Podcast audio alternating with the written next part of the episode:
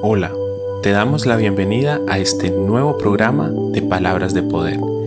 Te damos la bienvenida a este tiempo especial en la presencia de Dios, donde aprenderemos a través de su palabra, donde tendremos un encuentro íntimo con nuestro Dios, a través de su presencia y a través de lo que nos enseña. Miremos hoy qué Dios tiene preparado para nosotros en este día. Qué gran amor nos muestra Dios al regalarnos esta oportunidad de estar en su presencia. Qué gran amor nos muestra Dios que a través de su palabra nos enseñe tantas cosas hermosas. Hoy, en este programa devocional de Primera de Juan, llegamos al capítulo 2, el versículo 4. Dice, alguien puede decir, yo conozco a Dios, pero si no obedece sus mandamientos, es un mentiroso y la verdad no está en su vida. ¿Cuántas veces profesamos que conocemos a Dios, que somos amigos de Dios. Sí, yo creo en Dios, pero no basta solo con creer, no basta solo con decir que somos amigos de Dios. ¿Quieres saber una cosa? Los demonios también creen y tiemblan, pero siguen haciendo el mal, siguen haciendo cosas perversas y siguen bajo las órdenes del maligno. Entonces no basta solo con creer, basta con hacer la acción y esa acción es buscar a Dios estar en su presencia de continuo, orar, leer su palabra, poner su palabra por obra. Porque cuando nosotros decimos que amamos a Dios o que conocemos a Dios, pues entonces es porque hemos estudiado y hemos escudriñado las escrituras. No tenemos otra manera de conocer a Dios, no tenemos otra manera de saber cómo es, de saber cómo es ese plan de salvación o de conocer el carácter de Cristo o de conocer la persona más maravillosa de todo el universo y de sus alrededores, sino a través de su palabra, a través de leer su palabra, estudiarla, interiorizarla y ponerla por obra. Dentro de la palabra encontramos promesas, encontramos mandatos, encontramos eh, la, historia de cómo fue Jesús, de cómo se comportó, de cómo habló, de cuántos milagros, de, algunos de los milagros que hizo, no todos, pero sí algunos de los milagros que hizo, cómo fue el llamamiento de los apóstoles, vemos cómo los profetas desde el Antiguo Testamento estaban hablando de esa venida del Mesías, de ese Salvador prometido por parte de Dios, de ese nuevo pacto que Dios quería hacer con su pueblo, con su humanidad, con, con su creación amada que somos cada uno de nosotros. Entonces aquí viene esta palabra. Esta palabra el día de hoy nos está enseñando Dios que cualquiera puede decir yo conozco a Dios, cualquiera puede decir yo sigo a Dios, cualquiera puede decir yo creo en Dios, yo amo a Dios, pero ¿qué lo diferencia o cómo nos damos cuenta si esa persona verdaderamente ama a Dios o lo sigue o lo sirve o, es amigo de Él? Pues porque obedece sus mandamientos. Y cómo, primero, pues para conocer a Dios hay que estudiar su palabra. Y si estudiamos su palabra, pues nos damos cuenta de sus mandamientos. Y si nos damos cuenta de sus mandamientos, pues entonces ahí podemos decir si obedecemos o no obedecemos sus mandamientos.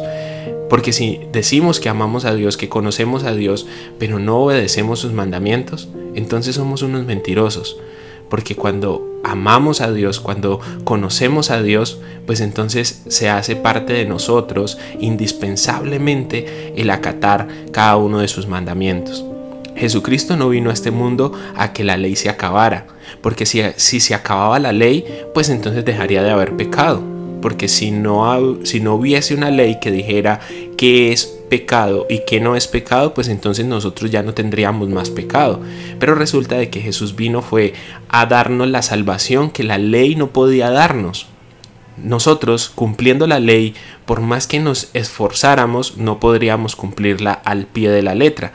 Entonces, por eso no podíamos llegar a ser salvos, porque no era perfección, no era la perfección, pero Cristo vino a morir por nosotros, a dar su vida por nosotros, voluntariamente se entregó por ti y por mí para que pudiésemos tener esa perfección, para que pudiésemos, pudiésemos tener ese acceso a la presencia de Dios. La ley simplemente estaba guardando a los seres humanos hasta la venida del cumplimiento del propósito de Dios con la humanidad, que era la venida de Jesucristo.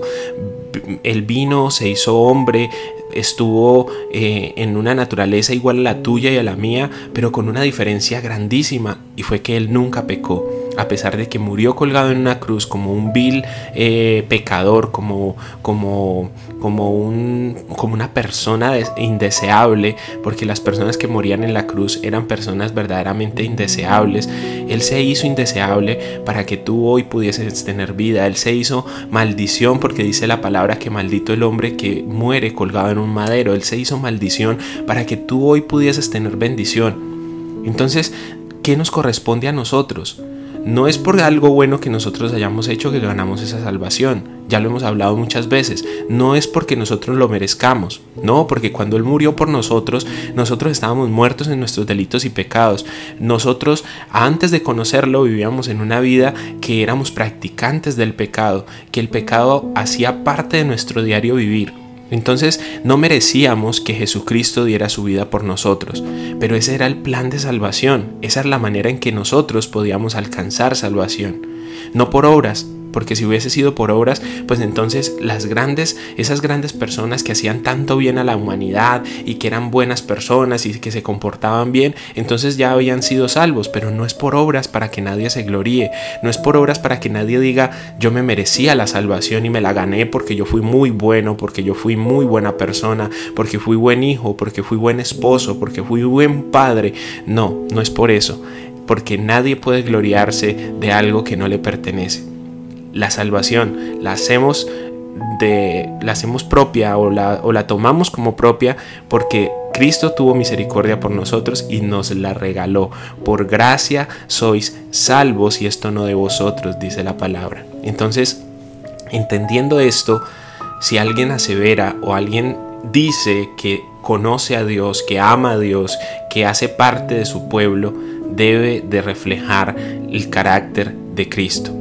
¿Cómo es reflejar el carácter de Cristo? Obedeciendo los mandamientos, obedeciendo la palabra, haciendo que la palabra se haga vida en su vida, viendo que los frutos del Espíritu Santo se, se multiplican en esa persona. Esa persona es una persona paciente, prudente, benigna, es una persona con fe, es una persona que, que manifiesta esos, esos frutos del Espíritu Santo en su vida.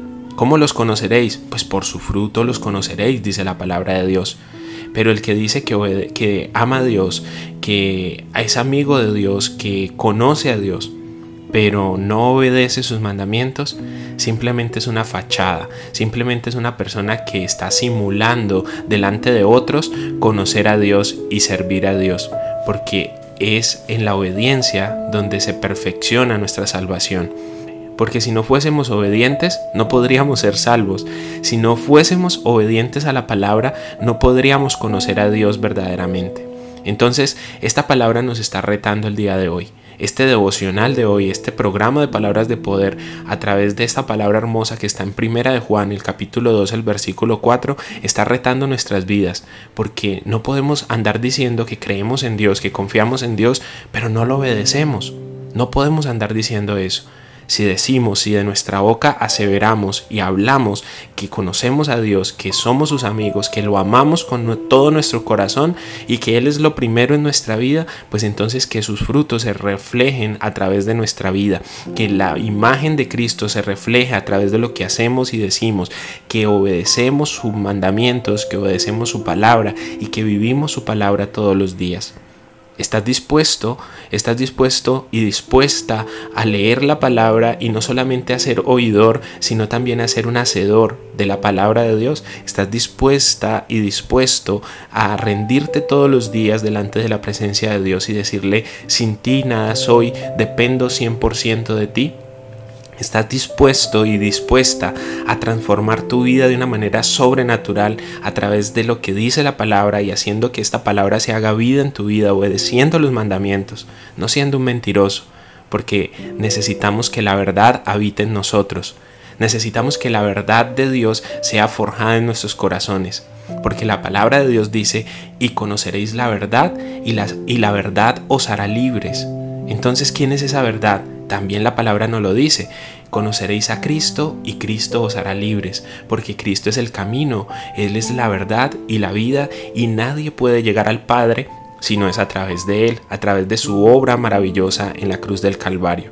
Él dio su vida Entiende esto, Él entregó su vida, Él murió, Él fue lacerado, Él fue torturado, Él fue clavado en un madero pagando lo que te correspondía pagar a ti y lo que me correspondía pagar a mí.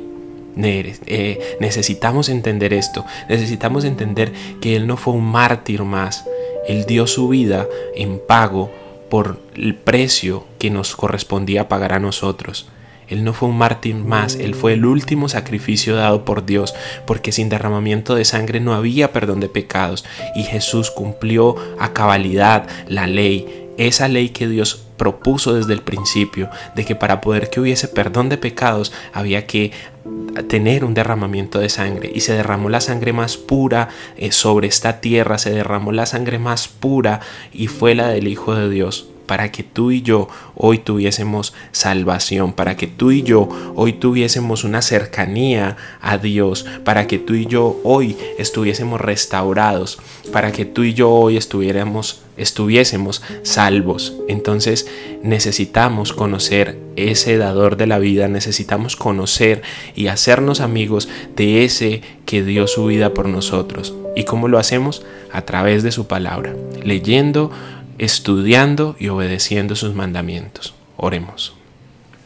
Señor, gracias por tu palabra. Gracias porque a través de ella nos retas, nos forzas, Señor, a creer de una manera atrevida, a creer de una manera que sobresale del esquema, que sobresale del, del común, de la norma, porque es que nosotros no somos unas personas cualquiera, somos hijos tuyos, somos llamados para caminar en tu propósito, somos llamados para caminar en tu presencia, Señor. Enséñanos, moldéanos, muéstranos el camino, muéstranos a través de tu palabra cómo debemos de hacerlo. Danos la fuerza danos la habilidad, danos la inteligencia para entender tu palabra. Enséñanos a través de tu Espíritu Santo cómo es que debemos de cumplir estas leyes, cómo es que debemos de cumplir estos mandamientos. Enséñanos Dios, porque necesitamos aprender de parte tuya cómo es que debemos hacerlo. Solos no podemos, necesitamos de tu presencia, necesitamos de tu palabra, necesitamos de tu bendición. Cerca de ti encontraremos el camino, cerca de ti encontraremos la vereda por la cual debemos de caminar. Tú eres esa conexión que tenemos con el cielo. Ayúdanos a tener una relación perfecta contigo, a tener una relación de amor, de coinonía, una relación de sujeción y amor por ti.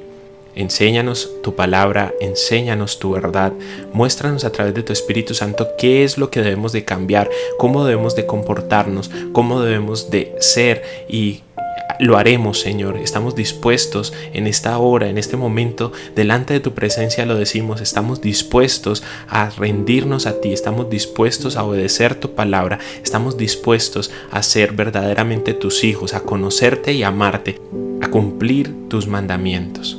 Creemos en tu palabra, creemos que lo harás, creemos que eres propicio con nosotros, que inclinas tu oído a nuestra oración y que eres bueno y misericordioso todos los días con nosotros y con nuestras familias.